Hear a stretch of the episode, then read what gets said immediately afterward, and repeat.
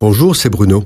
Merci d'écouter ce podcast. N'oubliez pas de vous abonner et d'activer les notifications afin d'être averti chaque semaine des prochaines sorties. De tout temps, le diable persécute les hommes et n'en épargne aucun. En toute logique, on pourrait penser qu'il épargne ceux qui le servent. Eh bien non. Il est un maître tyrannique qui fait souffrir ses disciples. Il signe toujours son œuvre en marquant au fer rouge ceux qui lui sont asservis, qui pratique les sciences occultes, ce que la parole de Dieu condamne formellement. Le diable est l'humanité parce que son Créateur lui a accordé quelque chose que lui n'a pas et qui le rend terriblement jaloux. Je parle de la liberté de penser, de choisir, de se projeter, de décider et d'entreprendre à sa guise. La faille que le diable exploite pour le malheur des hommes, c'est que celui qui est peu raisonnable et qu'il a fait de cette liberté un prétexte de vivre selon ses désirs. Le diable n'a pas cette liberté. Il est sous le contrôle de l'Éternel qui lui détermine un rôle avec une marge de manœuvre très précise.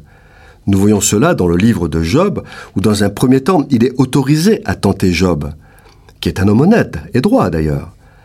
Mais il n'a pas le droit de toucher à sa personne. Dans une autre phase de la vie de Job, le diable a la permission de l'éprouver physiquement sans aller jusqu'à le faire mourir. Il n'a aucune liberté, il ne fait pas ce qu'il veut, il n'est pas tout-puissant, il est soumis à Dieu. C'est une théorie diabolique que de croire que la puissance du bien et la puissance du mal sont deux forces spirituelles équivalentes qui se font une guerre dont on ne connaît pas l'issue. Les forces du mal sont soumises à Dieu et lui obéissent pour exécuter sa volonté et ses plans que nous ne connaissons absolument pas. L'issue de cette lutte, qui a commencé dans les lieux célestes et se poursuit sur terre, nous la connaissons depuis toujours.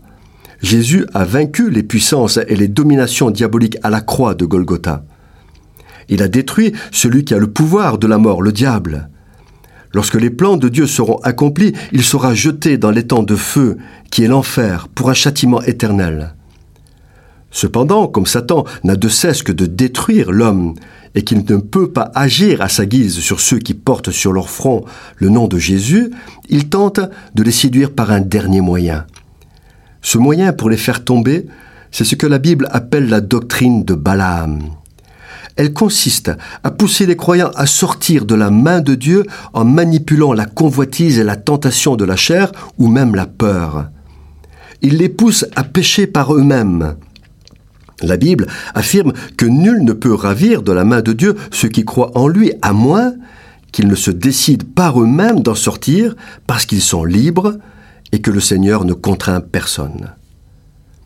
Mais nous n'avons pas peur parce que nous savons et nous avons l'assurance qu'il n'y a maintenant aucune condamnation pour ceux qui sont en Jésus-Christ, car la loi de la liberté et de l'esprit de vie nous rend plus que vainqueurs.